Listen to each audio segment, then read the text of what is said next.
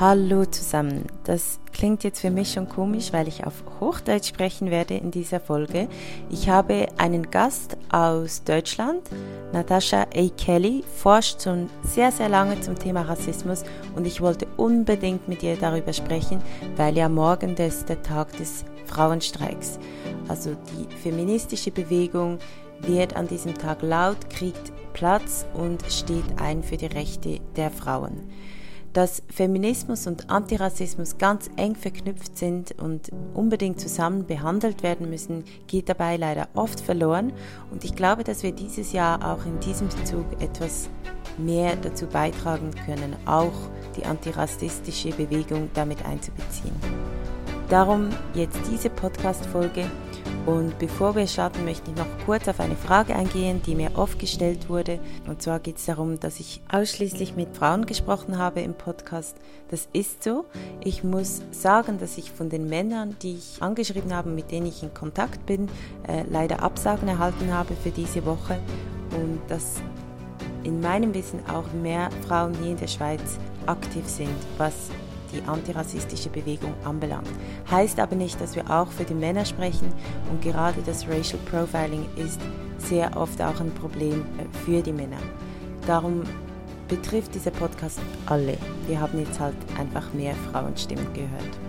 Dann möchte ich an dieser Stelle noch kurz auf die Sendung eingehen, die gestern im Schweizer Fernsehen war, ähm, die Arena zum Thema Rassismus. Jetzt reden wir Schwarzen. Wie ihr sicherlich mitbekommen habt, hat sich die Schweizer schwarze Bevölkerung sehr gewehrt, bereits vor der Ausstrahlung dieser Sendung, weil die Aufstellung definitiv die falsche war. Auf den Trump-Anhänger und die beiden SVP-Politikerinnen möchte ich hier gar nicht eingehen. Und beim Komiker Kiko möchte ich einfach sagen, dass er für viele von uns nicht repräsentativ ist. Und hier wäre es einfach wünschenswert gewesen, jemanden dabei zu haben, der wissenschaftlich argumentieren hätte können. Am Beispiel von Kiko erkennt man eigentlich deutlich, dass Rassismus eben so systematisch in uns verankert ist, dass er sogar für Betroffene oft gar nicht mehr sichtbar ist oder eben einfach abgetan wird. Dann möchte ich an dieser Stelle nochmals Danke sagen an Nationalrätin Samira Marti und Angela Adu. Ihr habt euch super toll geschlagen, es war nicht einfach und ihr brauchtet sehr, sehr viel Durchhaltevermögen und es zeigt halt einfach, wie wichtig die Thematik gerade hierzulande noch ist. Wenn ihr die Sendung gesehen habt und auch nicht einverstanden seid damit, wie sie aufgestellt war, dann meldet doch das dem Schweizer Fernsehen, weil für uns hat sich das Schweizer Fernsehen hiermit falsch positioniert. Warum haben viele von uns abgesagt für die Sendung? Weil Rassismus in erster Linie keine Debatte ist und es ist auch keine Meinungssache und weil mindestens drei Viertel hätten schwarz sein müssen, die darüber reden und auch Leute sein müssen, die sich mit der Thematik wirklich auseinandersetzen. Darum fanden wir, der Ort und die Aufstellung, das Ziel der Sendung war das Falsche. Und dann wünsche ich euch viel Spaß für die vorerst letzte Folge zum Thema Rassismus. Und ich hoffe, es stört euch nicht zu fest, dass wir das auf Hochdeutsch und nicht auf Schweizerdeutsch machen. Okay, super. Super, also ich sage dir nochmal Hallo. Hallo Hi, Natascha. Hallo. Wie geht es dir? Oh, gute Frage. Ich weiß gar nicht, ob ich irgendwie wirklich schon das emotional benennen kann, was, wie es mir geht momentan. Also es ist, ähm, also es ist zweierlei. Es ist natürlich gerade sehr viel los und ich freue mich natürlich, dass ähm, das Thema Rassismus Aufmerksamkeit kriegt. Aber auf der anderen Seite ähm, ist der Anlass, warum natürlich durch den Tod von George Floyd äh, sehr, sehr traurig, dass, dass immer ein Mensch sterben muss, bevor ähm, Menschen, vor allem weiße Menschen, realisieren, dass Rassismus real ist. Ja? Und ähm, deswegen bin ich irgendwie so noch so ein bisschen hin und her gerissen mit dem, was hier gerade los ist. Ja? Also es ist ja so explosionsartig alles gerade. Mhm. Ja. Und also du hast jetzt vorhin gesagt, ähm, dein Instagram-Account explodiert gerade. Ähm, kriegst du ganz viele neue Zuhörer oder was, was ist da passiert? Bist genau. Du, wärst du also angefragt als Expertin? Genau, also sowohl als auch. Also es gibt ja also Follower heißt es ja, wie ich da jetzt gelernt habe. ja, ich bin eigentlich gar nicht so aktiv bei Instagram gewesen, muss ich gestehen, ja. Ja, ich arbeite zu dem Thema äh, auch schon sehr lange, eigentlich inzwischen bald 20 Jahre. Ah, gut, ah, was sagst du hierzu? Und dann kamen irgendwie Fragen in den, in, den, in den Nachrichten und kannst du dies und machst du das und kannst du mir sagen und vor allem dann, wir sind eine weiße Organisation, kannst du mal für uns sprechen? Ich so, Moment mal, Leute, erstmal alle, stopp. Weißt du, so, was ist hier ist irgendwie los? Und innerhalb von zwei Tagen war ich dann von knapp 1000 Follower, die ich hatte, bin ich jetzt bei 8000. In, in, verstehst du, in zwei Tagen, wo ich irgendwie selber erstmal das sortieren muss für mich, wo ich wirklich selber erstmal gucken muss, okay, was ist das, was ich jetzt hier eigentlich real mache? Und dann parallel dazu kommen natürlich dann via E-Mail, Anfragen, ähm, Presseanfragen, zu denen ich aber auch Nein sage, muss ich sagen. Also, wo einige sagen, Sachen sind für mich einfach echt Bullshit, weißt du, wo ich irgendwie denke, nein. Ähm, wenn du mich dann schon anfragst, dann mach dir wenigstens die Mühe, erstmal ein bisschen zu recherchieren, wer ich bin. Mhm, weißt du? Mhm. Also ich bin ja jetzt nicht der seelische Mülleimer für weiße Leute in ihrem neuen, neu gefundenen Rassismusbewusstsein. Weißt du? Also äh, da bin ich schon direkt raus. Ja, also da ja. habe ich überhaupt gar keine Zeit für, für sowas. Ja. Und dann okay. kommen ähm, andere Sachen, ähm, wie von dir zum Beispiel, wo ich sofort Ja gesagt habe, wenn die aus der Community kommen. Du bist ja jetzt in Wien gerade. Nee, in der ich bin in der Schweiz.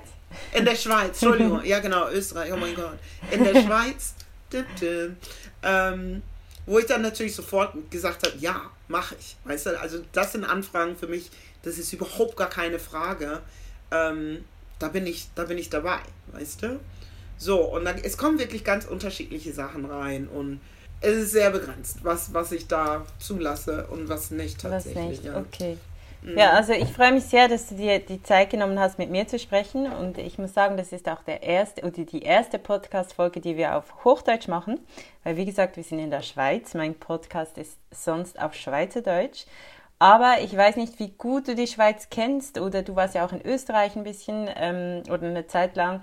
Ähm, bei uns ist die Thematik noch viel weniger präsent. Also gleich wie bei euch auch. In den letzten paar Tagen hat sich einiges getan. Ich habe plötzlich ganz viele Leute, Medien, die plötzlich interessiert sind, ähm, obwohl ich das Thema schon seit Jahren vorschlage und darum bitte endlich mal was darüber zu bringen.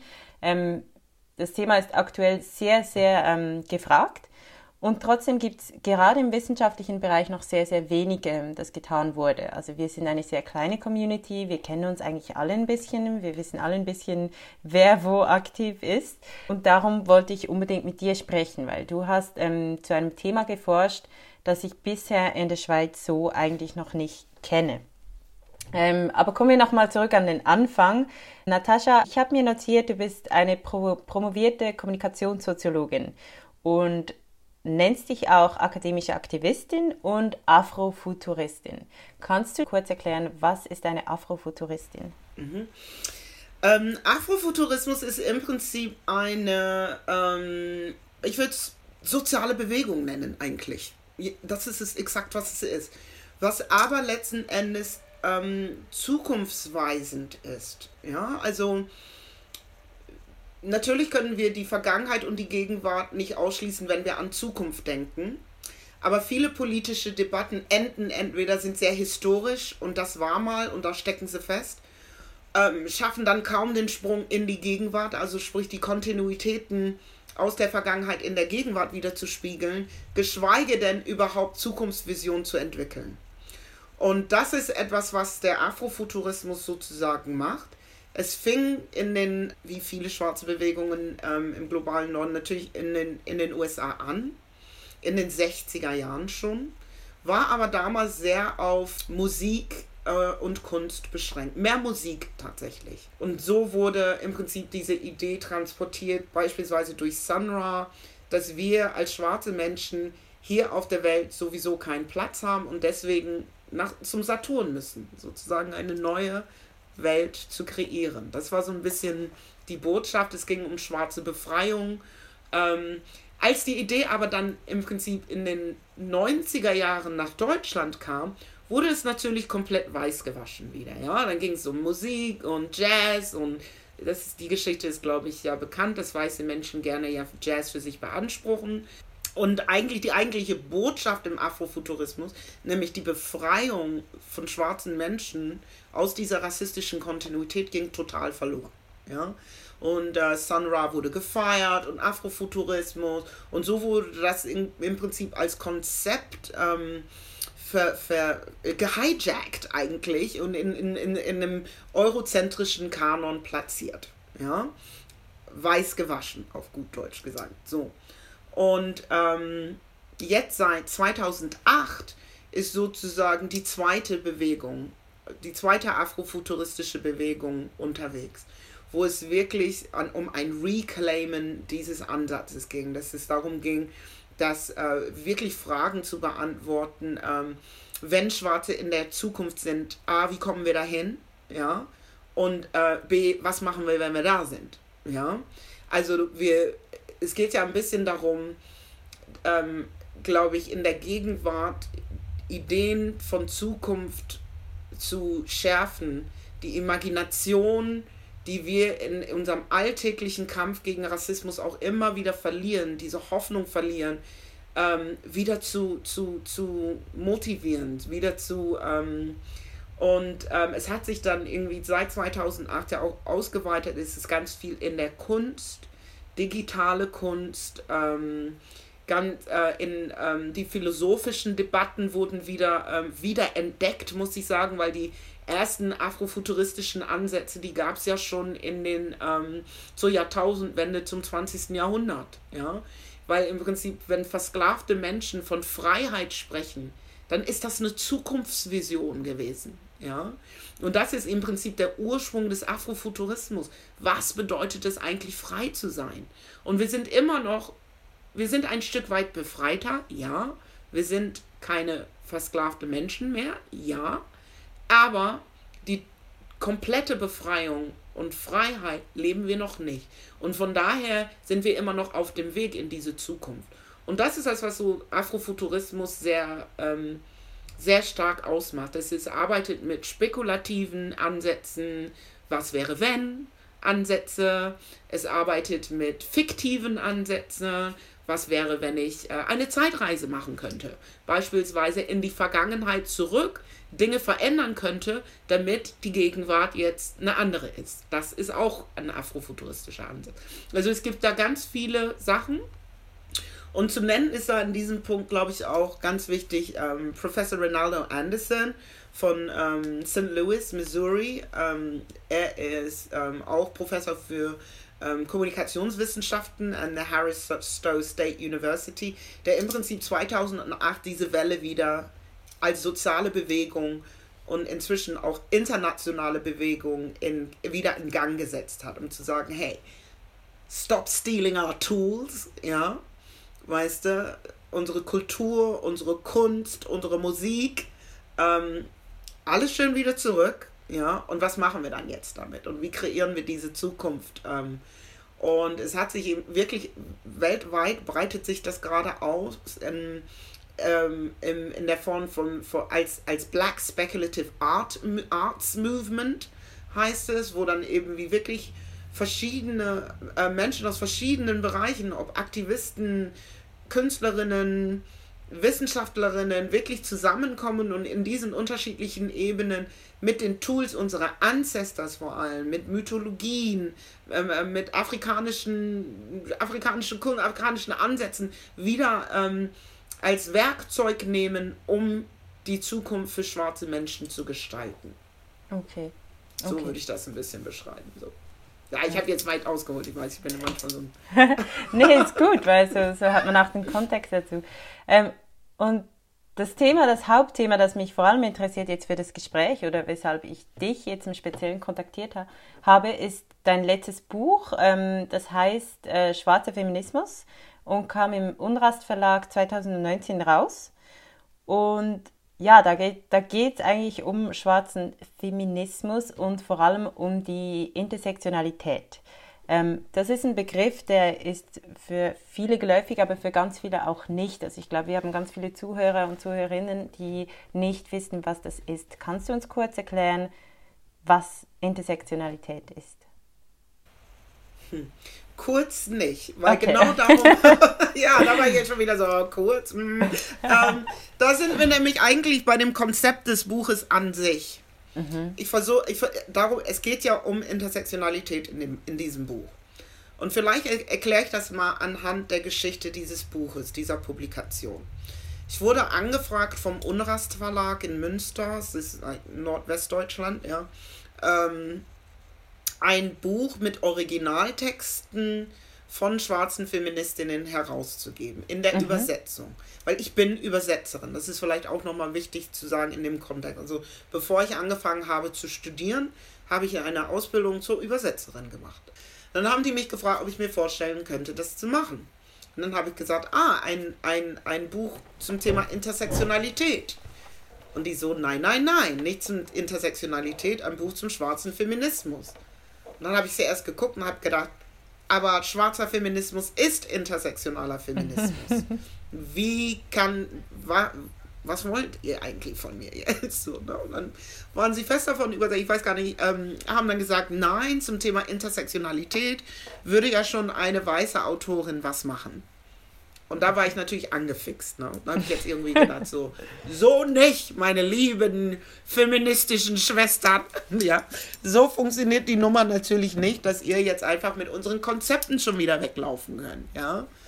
Und dann habe ich ähm, gesagt, okay, ich mache das. Ich habe dann das Angebot angenommen und fühlte mich wirklich motiviert zu sagen, nein, es muss hier klargestellt werden, warum schwarzer Feminismus intersektionaler Feminismus ist und woher das Konzept der Intersektionalität kommt. Ja? Mhm. Weil Intersektionalität wurde zwar erst 1989 von Kimberly Crenshaw, die schwarze US-amerikanische Juristin, als Begriff geprägt, aber das Konzept ist so alt wie die schwarze feministische Bewegung, Versklavung, Kolonialisierung selbst. Ja? Und mit der Auswahl der Texte dann für dieses Buch habe ich dann Texte gewählt, die genau diese Entwicklung aufzeigen. Ja? Und ich fange mit Sojourner Truth an. Ähm, ihr Text äh, Ain't I a Woman, beziehungsweise Bin ich etwa keine Frau, so haben wir das übersetzt. Mhm. Stammt, es war eine Rede von ihr aus dem Jahr 1851. Ja? Und in dieser Rede macht sie schon die Intersektion auf. Nämlich bin ich etwa keine Frau, weil sie nicht zur weißen Frauengruppe zählte. Und sie war schwarz, wurde aber auch von schwarzen Männern unterdrückt. Ja? Und da ist mhm. schon auf jeden Fall ein, ein, ähm, ein, ein ganz, ich würde sagen, der Anfang der Intersektionalitätsdebatte. Soweit geht das zurück. Ja. Okay, also nur ganz schnell, um unseren Zuhörerinnen und Zuhörern zu sagen, was es denn kurz eben ist, nur dass sie wissen, wovon wir sprechen. Das ist eben dieser Schnittpunkt von verschiedenen Diskriminierungsarten, wenn ich das richtig ausdrücke. Also dass man genau, als schwarze Frau eben mehrfach diskriminiert ist und nicht nur einfach, weil man schwarz ist, sondern auch, weil man eine Frau ist. Genau, in, de, in dieser Rede geht ähm, Sojourner Truth explizit darauf ein, dass sie von der weißen Gesellschaft, also weder von Frauen noch Männern, als Frau gesehen wird und von schwarzen Männern nicht in ihrer Schwärze sozusagen oder als, als Repräsentation der schwarzen Community. Und macht damit ihre gesellschaftliche, markiert damit ihre gesellschaftliche Position an einer Kreuzung, weil Intersection heißt nichts anderes wie Kreuzung von Race und Gender. Ja, und markiert damit ihre soziale Position.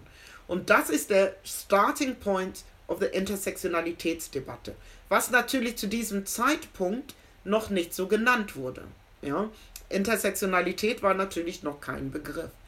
Es geht dann im Prinzip durch die Zeit. Ich springe dann ein bisschen zu 1970, ist sozusagen der zweite Text von Angela Davis die explizit in diesem Text nochmal einen Rückblick macht in die Zeit der Versklavung und dann und auf die spezifische Situation von schwarzen Frauen eingeht, die sie dann als mehrfach diskriminierend zum äh, bezeichnet. Ja?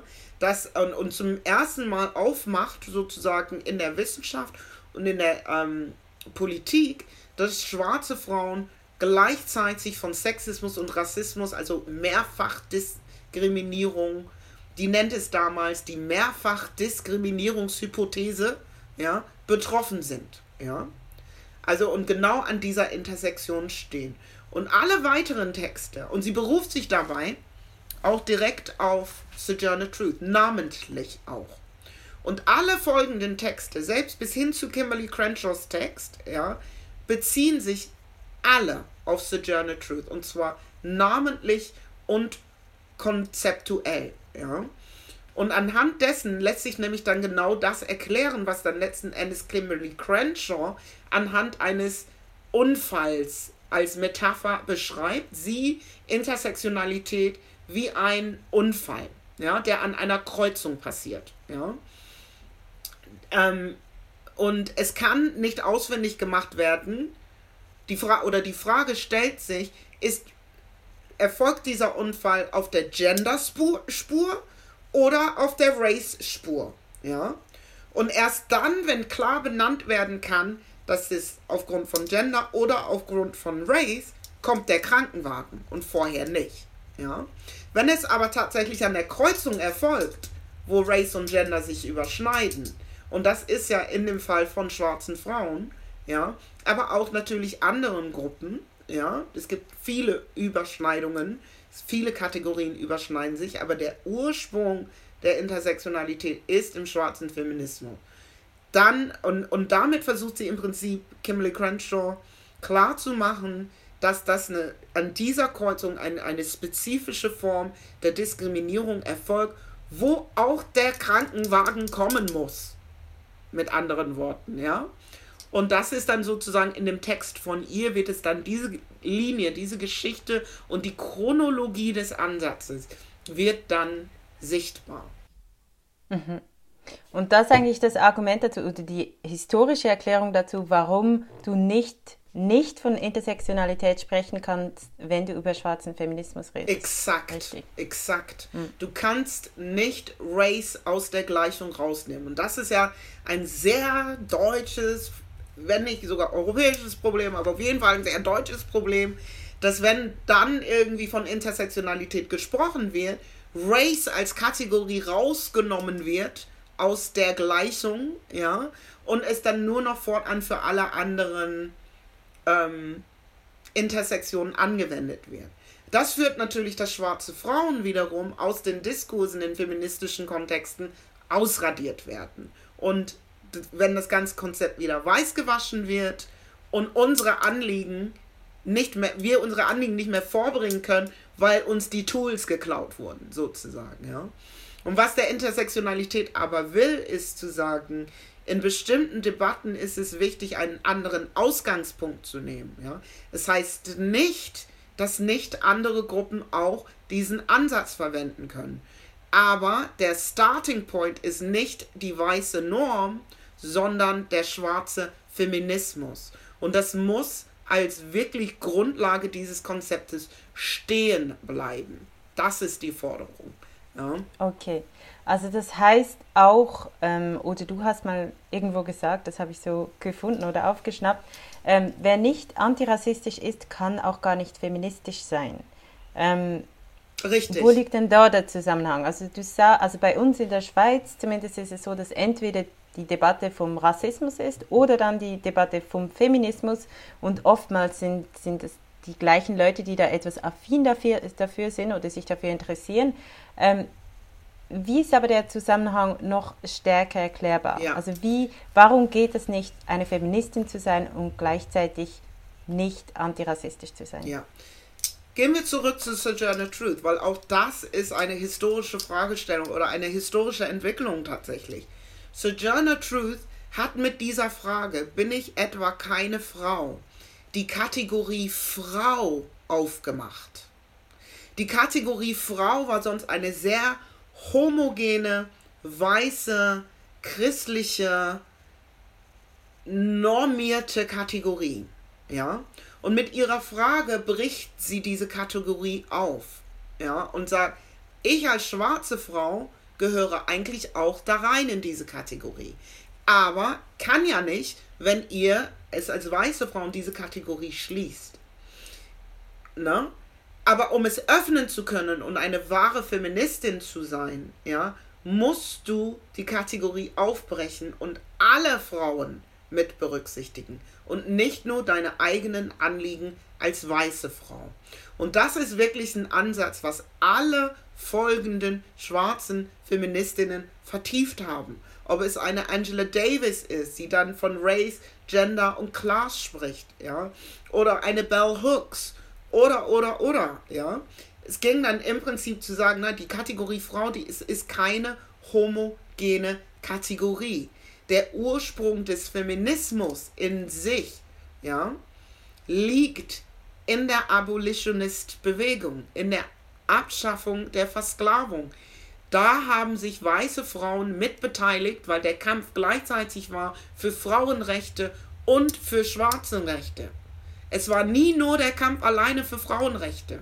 Ja, aber durch die rassistischen Ideologien, die sich dann in der feministischen Bewegung breit gemacht haben, haben sich die weißen Frauen abgespalten. Ja, so rum, nicht anders so. Also haben sich abgespalten und gesagt, so, jetzt haben wir das Wahlrecht und so.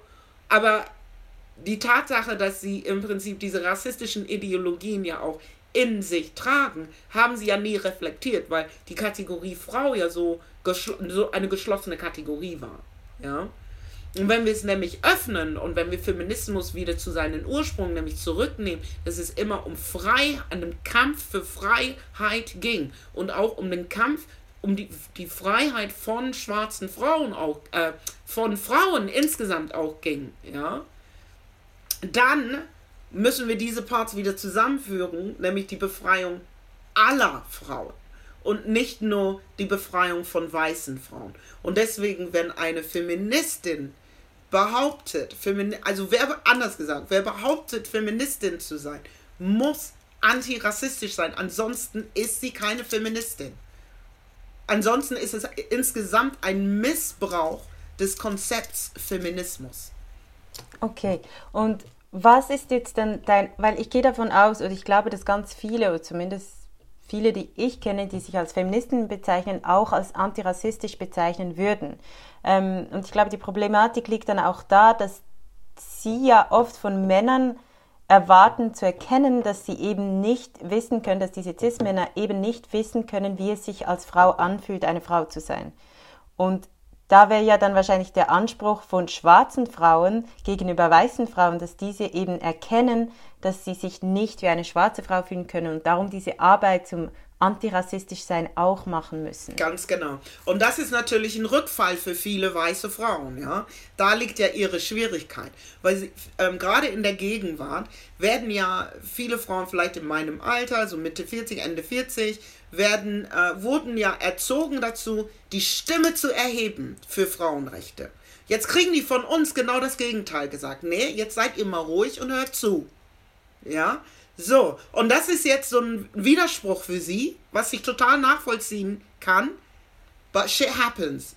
Weißt du? Also, ich kann nicht sagen, ja, aber da liegt so die Schwierigkeit bei vielen, also was ich jetzt beobachte bei vielen weißen Frauen, dass sie gelernt haben zu kämpfen und für ihre Rechte einzustehen und jetzt gesagt kriegen, oh, jetzt Klappe halten und zuhören. Ne? Und es, was nochmal eine andere Situation ist bei weißen Männern, weil die sowieso immer den Raum hatten und die müssen nur hin, sich hinsetzen und die Klappe halten, ja. Aber Frauen mussten sich ja erstmal ihre Stimme erkämpfen und jetzt wird ihnen wieder gesagt und jetzt Klappe halten nochmal. Und da verstehe ich diese, diesen Zwist. Ich verstehe es, aber es gilt, Klappe zu halten trotzdem. Also Ne? Es geht nicht ohne das. Und wenn wir nämlich es schaffen, dann auf Augenhöhe zu kommen, dann können wir gemeinsam kämpfen. Das Problem, was die Frauenbewegung momentan hat, und ich vermute, es ist in der Schweiz vergleichbar, dass sämtliche Forderungen, die gestellt werden aus feministischen Bewegungen, von Organisationen, hast du nicht gesehen, nur auf die Forderung von weißen Frauen Bezug nehmen. Aber wir haben ja andere Forderungen als schwarze Frauen. Gerade in Deutschland würde ich mal ein klares Beispiel nennen, ja. Weil du eingangs gesagt hast, es gibt die große ähm, Rassismusforschung in Deutschland. Vielleicht sollten wir nämlich darüber sprechen, die gibt es nämlich gar nicht. Ich weiß gar nicht, wo dieser Mythos herkommt. nee, nee, ich vergleiche das nur mit der Schweiz. äh, auch dann nicht. Also Die Arbeit, die ich mache, muss ich durch irgendwelche Side-Doors oder zu Hause oder so. Also es gibt keine Institution als solches, die sich der Rassismusforschung widmet. Also dass wir das auch mal klarstellen. Das ist, das gibt's nicht, ja. Ähm, Aber es gibt Leute wie dich. Ja, ja. Es gibt, ne, ja, es gibt viele Leute, die, die viele gute Arbeit machen, Gott sei Dank, ja. Ne? Mhm. Aber jetzt habe ich den Faden verloren. Was ich sagen oh, Entschuldigung. ähm, also du hast gesagt, dass die, die Forderungen für feministische Anliegen halt eben nur jene von weißen Frauen abdecken. Ah, und genau. das ist ein konkretes Beispiel aus Deutschland. Genau, konkretes Beispiel. Weiße Frauen fordern gleichen Lohn. Ja, mhm. setzt voraus, sie haben eine Stelle, kriegen aber nicht genauso viel Lohn wie der weiße Mann. Wir mhm. schwarze Frauen, wir fordern erstmal Zugang zur Stelle.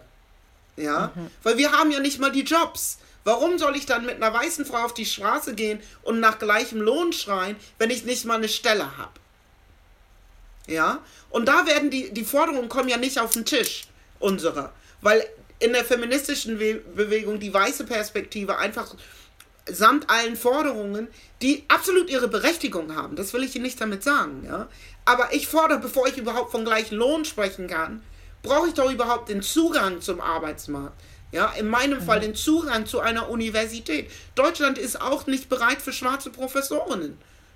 Ja, das ist ja halt so dieser Zwist, weißt wo ich dann manchmal denke, okay, dann führt ihr euren Kampf weiter, weil ich finde mich da drin nicht wieder. Ja. Okay, also du bist dann zuerst ähm, im Kampf gegen Rassismus engagiert, bevor du dich überhaupt um diese anderen Anliegen kümmern kannst. Ich kann es nicht trennen. Das ist ja exakt das Ding. Das ist ja das, was Intersektionalität aussagt. Ich kann es nicht trennen. Ich kämpfe von dieser Kreuzung. Und zwar immer. Ich kann nicht irgendwie sagen, so und jetzt äh, bin ich mal plötzlich keine Frau und kämpfe mal gegen Rassismus. Oder ich bin mal kurz nicht schwarz und kämpfe gegen Sexismus. Das geht ja nicht. Ich kämpfe von dieser Intersektion aus und zwar immer.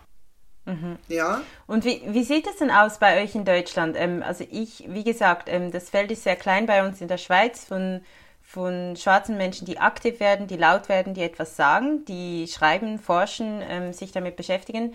Ähm, aber jene, die ich kenne, sind eigentlich vor allem Frauen. Also es sind oft Frauen, die sich dafür einsetzen, die forschen. Hat das damit zu tun, dass Frauen eben noch mehr immer kämpfen mussten und besser sein mussten als die Männer und als die Weißen?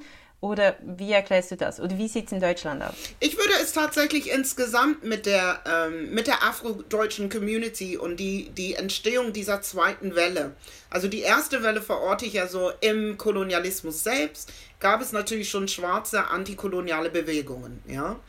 Und seit den 80er Jahren, ähm, als Audre Lorde nach Deutschland kam, ist diese zweite Welle entstanden. Durch ähm, beispielsweise schwarze Deutsche wie Katharina Oguntoye und Mai Ayim, bekannte ähm, ähm, Spoken Word Künstlerin, äh, die ähm, Gedichtbände herausgegeben hat und in ihren Gedichten und Spoken Word immer das Thema Rassismus thematisiert hat. Ja? Und ähm, ich würde auch behaupten, dass sie tatsächlich den deutschsprachigen Spoken Word überhaupt salonfähig gemacht hat. Ja. Und Audre Lorde kam im Prinzip, also die US-amerikanische Wissenschaftlerin, Aktivistin, ähm, Feministin, kam nach Berlin und hat an der Freien Universität gelehrt. Sie war Gastprofessorin. Ja. Es war in den frühen 80er Jahren. Dabei hat sie dann halt eben festgestellt, dass die ihre schwarzen Studentinnen total vereinzelt irgendwie sitzen, sich gegenseitig überhaupt nicht kannten, was natürlich jetzt aus einer schwarzen US-amerikanischen Perspektive überhaupt nicht denkbar ist. Ja? Also wie kann das sein, dass diese schwarzen Leute sich nicht zusammensitzen, sich nicht kennen? Und die Geschichte ähm, ist dann so, dass dann Audre Lorde aufgefordert haben soll, dass die weißen Studentinnen bitte gehen alle schwarzen Studentinnen sitzen bleiben, darunter eben Katharina Oguntoye, Mai Ayim und viele andere schwarze Frauen. Und sie dann im Prinzip diese Debatte mit denen nochmal neu angeregt hat. Warum kennt ihr euch nicht? Ja, wer seid ihr eigentlich? Was sind eure Gemeinsamkeiten? Und aus dieser Begegnung ist das Buch Farbe bekennen entstanden. in einem feministischen Kontext. Und ich behaupte, dass dadurch, dass eben in diesem Seminar und bei diesem Treffen überwiegend Frauen war und dann das Buch entstanden ist, wo auch nur Frauen, schwarze Frauen verschiedener Generationen zu Wort kommen, haben wir als schwarze Frauen in der Community in Deutschland ein anderes Standing als in beispielsweise Frankreich oder England. Weil mhm. die schwarze Bewegung oder die Be Wiederbelebung der schwarzen Bewegung in der feministischen Bewegung erfolgt ist. Okay. Okay. Ja, das macht Sinn. Ja. Ist wahrscheinlich in der Schweiz ähnlich. Hm. Gehe ich mal davon aus. Was ist, ja, ich weiß gar nichts über die Schweiz. Ja, das ist schade. Aber ich meine über schwarze Menschen in der Schweiz. Das wäre ja mal ja. spannend. Kannst du mir mal ein Buch empfehlen? Gibt es Literatur? Na, das ist ja das Problem. Es okay. gibt keins. Ich schreibe dann mal eins. Mhm. Bald. Ähm, ja, dann noch schnell, ähm, oder schnell, geht ja eigentlich, sollte man diese Themen nicht schnell abhandeln, aber ich möchte trotzdem noch darauf eingehen. Ähm, Feminismus macht ja bekanntlich keine nationalen Grenzen halt. Ähm, und ist es beim Rassismus dasselbe? Weil man hört ja gerade jetzt oft, dass man eben den Rassismus hier bei uns in der Schweiz und wahrscheinlich auch in Deutschland nicht mit dem vergleichen kann, was in den USA passiert ist weil dort der Rassismus eben ein struktureller ist und, und sich ganz anders aufgrund der anderen Geschichte etabliert hat. Nein, ähm, warte, das ist da aber verkürzt, was du sagst. Ich muss das ergänzen. Okay. Warte, stopp, weil das ist nämlich okay. genau der Ergänzen. wichtige Punkt, warum es dann nicht oder oft missverstanden wird. Ich würde sagen, es gibt natürlich, wenn wir Rassismus, so, jetzt sind wir in der, in der aktuellen Debatte angekommen. Wenn wir verstehen oder häufig wird Rassismus verstanden nur als etwas, was schwarzen Menschen widerfährt, aber nicht was etwas, was durch Weiße verursacht ist. Okay. Wir müssen lernen, die beiden Sachen als ein großes Ganzes zu verstehen. Wenn wir das machen, beispielsweise, dann gebe ich dir recht mit dem, was du gesagt hast, dass die Geschichte der Schwarzen in den USA eine andere Geschichte ist als Schwarzen in Deutschland oder eben auch Europa oder auch in den einzelnen europäischen Kontext. Die Geschichte des Weißseins ist aber dieselbe.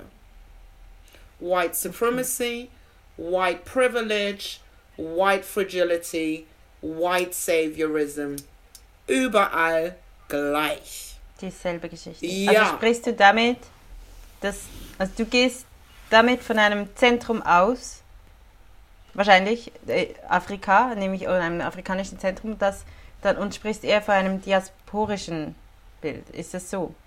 Oder wie siehst du das? Also du gehst davon aus, dass die Geschichte der Weißen ist, ist zwar im Kontext nicht immer dieselbe, aber die, die Darstellung von Weiß höher als Schwarz ist weltweit dieselbe. Habe ich das richtig verstanden? Genau. Verstanden? Okay. Nein, eigentlich ist auch die Geschichte und die Art und Weise, wie Weißsein performt wird, in allen Teilen der Länder, in allen Ländern der Welt gleich. Mhm. Das will ich schon sagen. Wie, wie kommt das? Weil es bislang immer unsichtbar war es weiß es als ja die Norm im vor allem im globalen Norden, ja, wenn wir uns da erstmal drauf beschränken, weil ich glaube im globalen Süden gibt es da schon noch mal Veränderungen. Wenn wir jetzt nur den globalen Norden nehmen, ja, also der sogenannte Westen, ja, dann spielt sich doch die Form von Weißsein, die Hierarchisierung, die Normierung des Weißseins und vor allem die Unsichtbarkeit von Weißsein ist in allen Gesellschaften gleich. Mhm. Ja, dass es eine, eine hierarchische Position der Unterdrückung eigentlich ist. Ja. In den schwarzen Gesellschaften ist die, ist die Position der Schwarzen und wie sie in ihren jeweiligen Positionen hineinkommen, also sagen wir, die Position ist zwar überall die unterdrückte Position, das sind kolonialisierte Menschen, unterdrückte Menschen, versklavte Menschen, Aber die Geschichten, die daraus resultieren und wie sich Schwarzsein entwickelt, sind immer andere im Vergleich zum Weißsein. Ja? Ich würde einen, ich weiß nicht, ob es in den Strategien des Weißseins Unterschiede gibt in den USA oder hier. Es gibt Racial Profiling, gibt es hier auch. Das Einzige, was sich da an dieser Strategie unterscheidet, ist, dass die Cops in den USA Waffen tragen und mit so einer Brutalität vorgehen. Hier sind sie ja nicht weniger brutal, aber wir haben diese Waffengeschichte nicht. Ja, das ist das vielleicht, was es ein bisschen entschärfen würde hier. Sie sind ja deswegen nicht weniger rassistisch. Racial Profiling funktioniert nach denselben Mechanismen. Ja. Und bislang war das so in den Widerstandskämpfen, entwickelte sich ja immer Schwarzsein. Also wenn ich beispielsweise die Geschichte von schwarzen Deutschen ist ja eher dadurch geprägt von einer Nichtanwesenheit. Ja. Wir wurden ja von äh, nach den Kolonien, nachdem Deutschland die Kolonien abgeben musste, deportiert. Die wenigen schwarzen Menschen, also deportiert heißt ja, Deutschland musste ja die Kolonien abgeben, Kamerun an Frankreich, Ghana an Großbritannien und so weiter. Und die Menschen aus Kamerun, die hier 30, 40 Jahre gelebt hatten in Deutschland, wurden deportiert nach Frankreich. Darüber spricht keiner. Deutschland ist Ach, nicht. habe ich noch nie gehört. Ja, aber das ist doch wichtig, weil Deutschland ist ja nicht ohne Grund weiß. Mhm. Dieses Weißsein ist konstruiert worden durch die Deportation von schwarzen Körpern. Und das wiederholt sich durch die Geschichte. Die wenigen schwarzen Menschen, die hier dann ähm, in der Weimarer Republik dann waren und dann unter dem Nationalsozialismus entweder wieder geflohen sind oder sie wurden in Konzentrationslager ermordet. Nach dem Zweiten Weltkrieg, als dann die schwarzen US-amerikanischen Truppen kamen und dann vielleicht mit weißen Frauen Kinder hatten, diese schwarzen Kinder wurden zwangsadoptiert, wieder deportiert aus dem Land. Dann kam die Wende, ja, Ost-West-Vereinigung und es gibt, gab ganz viele schwarze Migranten aus verschiedenen afrikanischen Ländern im Osten migriert. Die sind deportiert worden. Nicht migriert, die sind deportiert worden, sind nicht in das neue Deutschland aufgenommen worden. Die wurden mal schön wieder zurückgeschickt. Wir sehen zu, wie Menschen im Mittelmeer ertrinken. Schwarze Körper zählen nichts in diesem Land. Und das haben die auch noch nie getan. Und das ist unsere gesch spezifische Geschichte, die sich unterscheidet von der Geschichte der schwarzen Unterdrückung in den USA. Aber die weißen Mechanismen, die beides verursacht haben, das sind dieselben. Mhm. Okay. Und ich muss jetzt hier an dieser Stelle schnell sagen, weil ähm, es, gibt bestimmt Zuhörer und Zuhörerinnen, die sagen, ja, bei uns in der Schweiz ist es ja nochmals anders, weil wir hatten keine Kolonien, wir wurden Schwarze von hier wurden nie deportiert in diesem Sinn wie in Deutschland. Ähm, und trotzdem sind ja die weißen Mechanismen sind trotzdem dieselben, weil wir haben ja auch dieselbe Sprache. Also auch unser Sprachgebrauch im Schweizerdeutschen ist geprägt von kolonialistischem Sprachgebrauch. Ganz genau. Und Kolonialismus war ein europäisches Projekt und kein nationales. Das darf man.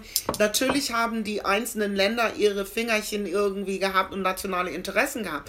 Aber Otto von Bismarck hat die europäischen Kräfte 1884 nach Berlin eingeladen und die haben sich alle Afrika auch untereinander aufgeteilt.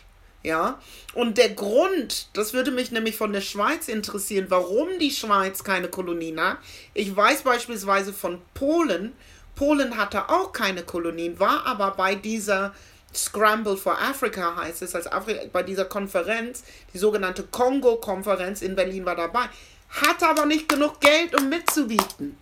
Das macht sie doch nicht weniger ja. schuldig, weißt du? Nee, natürlich nicht. Also ich muss ehrlich sagen, ich weiß, ich weiß nicht, ob äh, die Schweiz da anwesend war. Ich glaube, das Geld war zumindest nicht ein Problem. Ja, aber, aber das ist ich nur... weiß, das, die sind, ja? das zeigt einfach auf, dass auch wenn wir im klassischen Sinne keine Kolonien hatten, dass, dass das System oder die ja, das System zwischen Schwarz und Weiß trotzdem vorhanden ist. Genau, Also egal, genau. welche Geschichte ein Staat hat. Das ist nämlich die zweite Seite, weil Kolonialismus wird oft nur verstanden als die Besitznahme von Kolonien. Das ist, selbst wenn, was ich damit sagen wollte, ist es ja, das ist auch so, das ist ein Teil dessen. Aber selbst wenn es Länder gab, die nicht Kolonien besessen haben, profitiert von sämtlichen Rohstoffen und Gütern, die transportiert wurden, haben alle Europäer. Das ist das eine. Und das andere ist, dass es Kolonialismus auch ein Erkenntnis- und Repräsentationssystem ist, was sich in Sehgewohnheiten widerspiegelt, was sich in Sprache, wie du schon sagst, widerspiegelt, was Denkmuster bestimmt. Ja, und nur weil du keine Kolonien hast, heißt und in materieller Form, heißt es nicht, dass nicht diese Sehgewohnheiten, Sprachgewohnheiten, die wir aus dieser Ideologie herausgenommen, diese genau diese Erkenntnis- und Repräsentationssysteme sind ja nicht mit den Kolonien weggegangen, sondern die sind ja, die sind ja noch da. Und, die- und die, weil, weil die nicht aufgearbeitet werden, stecken wir ja in dieser andauernden Kolonialität fest. Wenn also gegenwärtig mich jemand anguckt, ja, dann weiß ich, dass diese rassistische Sehgewohnheit, die sogenannte White Gaze, über meinen Körper wandert. Ja? Weil Menschen gelernt haben, von weißen Rassisten zu sehen, genauso wie sie auch von weißen Rassisten das Sprechen gelernt haben. Ja? Und sich das in ihrer Sprache ja auch widerspiegelt. Vor allem in der deutschen Sprache widerspiegelt. Ja? Also, Genau, vor allem in der Ja. deutschen Sprache. und es geht Und das ist mir hier einfach noch wichtig zu sagen, weil das eben ein, ein häufiges Argument ist, dass, das, Ja, dass der. Rassismus ja nicht vergleichbar ist und, und die Schweiz da ein, ein, ein Extremfall ist wegen unserer Geschichte, ähm, die aber sehr oft auch nicht wirklich aufgearbeitet wurde oder nicht wirklich behandelt wurde in der Schule. Ähm, und das war mir einfach noch wichtig, nochmal zu sagen, dass auch wenn du jetzt das von Deutschland so ähm, darstellst, auch in der Schweiz ist diese, die, sind diese kolonialistischen Überbleibsel sind immer noch da. Absolut. Und es kann sich kein europäisches Land davon freimachen, egal wie groß, wie klein oder ob sie überhaupt Kolonien hatten. Das hat erstmal nicht nur damit was zu tun. Ja, das ist super wichtig, weil alles, was wir, und vor allem das ist ja auch das, was uns Schwarzen, ähm, wo einer unserer Rassismuserfahrungen liegt, ja. Weil wir gehen natürlich jetzt als schwarze Kinder in einer deutschen Schule und wir kriegen einen all diese rassistischen Strukturen müssen wir ja auch in uns aufnehmen, was sich ja dann an internalisierten Rassismus nennt, ja, das was zu Selbsthass führt im schlimmsten Fall, dass wir uns diesen weißen Denkmustern nach orientieren müssen, das Gefühl haben, wir müssen unsere Haare glätten, unsere Haut bleachen, um diesen eurozentrischen Idealen zu entsprechen. So, und das ist ja das, wie sich das als Erkenntnis- und Repräsentationssystem von aus der schwarzen Perspektive wiederum zeigt, weißt du? Und natürlich genauso wie das Einfluss auf uns hat, hat das auch Einfluss auf weiße Menschen. Und das ist das, was die lernen müssen zu verstehen. Dass es nicht nur um wirklich materiellen Besitz geht und wir haben keine Kolonien, jetzt ist das Problem weg, sondern die Frage ist, diese, diese Erkenntnisse und Repräsentationssysteme, wie beeinflussen sie mein gegenwärtiges Verhalten? Ja? Und damit habe ich noch nicht gesagt, dass irgendjemand rassistisch ist, sondern dass die Rassismus ein strukturelles Phänomen ist, gegen die keiner von uns, wofür keiner von uns in der Gegenwart etwas kann, aber wir können dagegen arbeiten, gegen diese Strukturen. Und da liegt doch unsere Verantwortung. Genau, also wir können nichts dafür oder keiner kann was dafür, dass der Rassismus vorhanden ist bei uns, aber wir können was dafür, wenn wir eben nichts dagegen tun. Ganz genau, das ist der Punkt. Und jetzt ist die Zeit. Wenn nicht Genau. jetzt, wann dann? Ja, Genau. Also- Also damit sind wir auch schon bei unserem Ende, weil wir haben ziemlich lange gesprochen, ist auch ein großes Thema und ich habe hab mir total Spaß gemacht. Ähm, du hast ja verschiedene Bücher rausgegeben, ähm, man kann dir auch auf Instagram folgen. Oder man kann einfach deine Webseite besuchen und vielleicht auch mal einen Workshop machen. Also du bist ja Genau. ähm, ganz vielen Kanälen. Gibt es noch was, das du unbedingt sagen möchtest? Du hast zwar schon ganz schön abgeschlossen mit, mit äh, wenn nicht jetzt, dann, wann dann, aber ich möchte trotzdem noch ähm, das ja, Wort überlassen. mein neues Buch kommt jetzt zum Thema Afrofuturismus. Dann können wir vielleicht mit dem aufhören, womit wir begonnen sind, nämlich Visionen von Zukunft. Ich habe 2018 ein Symposium hier in Berlin organisiert, eben zum Afrofuturismus mit der ähm, Black Speculative Arts Movement und daraus ist jetzt ein Reader entstanden und es ist eigentlich ein, wie ich finde, kommt zur absolut passenden Zeit. Was, was wir nämlich jetzt, und ich glaube, weltweit brauchen, sind Zukunftsvisionen. Wie können wir Zukunft gestalten und vor allem, wie können wir Zukunft mitgestalten? Als schwarze Community auch, ja. Wo sehen wir uns in der Zukunft? Ja, weil wenn wir in der Zukunft sind, dann nur, weil wir dafür gesorgt haben, dass wir da sind. Ja. Schön. Sehr schönes Schlusswort. Ja, ich danke dir vielmals, Natascha. Ähm, ich hoffe, du kannst dich doch ein bisschen erholen zwischen all den Anfragen und all dem, was jetzt noch kommt und kommen wird. Und ja, vielleicht hören wir mal bald wieder voneinander. Vielleicht ähm, forschst du ja mal bis in die Schweiz. Vielleicht bringe ich mal ein Buch raus, dass das dann bis zu euch kommt. Ähm, auf jeden Fall.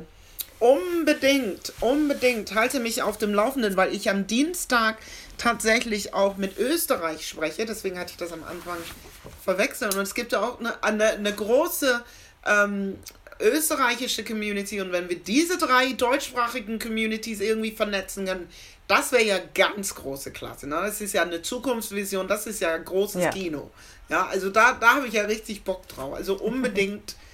Lass uns daran, das, das ist zum Beispiel eine Zukunftsvision, lass uns daran arbeiten. Wie kriegen wir gerade über Sprache auch hier mal ein paar Forderungen auf den Ja, Tisch? klar. Ja, Ja. ja unbedingt. Also, dann wünsche ich dir noch einen schönen Abend und ähm, bis bald. Ja, danke, dir. auch. Ciao, Bis ciao. bald. So, meine lieben Zuhörerinnen und Zuhörer, ich werde mich noch bei euch verabschieden. Das ist vorerst die letzte Podcast-Folge zum Thema Rassismus auf dem Podcast Kaffee am Freitag. Ähm, ich danke euch viel, viel mal für eure wundervollen Nachrichten, für eure Sprachnachrichten, eure E-Mails. Ich habe ganz, ganz viel sehr positives Feedback bekommen und mich stimmt es mega glücklich und ich glaube, der Aufwand hat sich gelohnt. Ich glaube, Gespräche haben sich gelohnt. Ich glaube, wir haben viel können dazu beitragen, um ein bisschen das vorhandene Wissen zu teilen. Und ich danke euch, dass ihr mit dem Abschluss von dieser Podcast-Serie jetzt nicht aufhört, antirassistisch zu handeln oder euch aktiv gegen Rassismus einzusetzen, sondern euch weiter informieren. Es gibt ganz, ganz viele Bücher, es gibt ganz viele Texte. Ähm, ihr könnt mir folgen auf Instagram oder auch auf allen anderen Kanälen. Ich habe meine Webseite heißt nuniola.ch. Auf Instagram heiße ich Nunililis und ich tue dort immer mal wieder über das Thema berichten. Dann wünsche ich euch eine gute Zeit und werde an dieser Stelle nochmal ganz, ganz fest Danke sagen in der Kaffee und der Sarah. Ich finde es unglaublich, was ihr uns da ermöglicht habt und ich glaube, es haben dank euch ganz viele Menschen Zugang bekommen zu der Thematik. Eine gute Zeit euch allen und bis ein anderes Mal.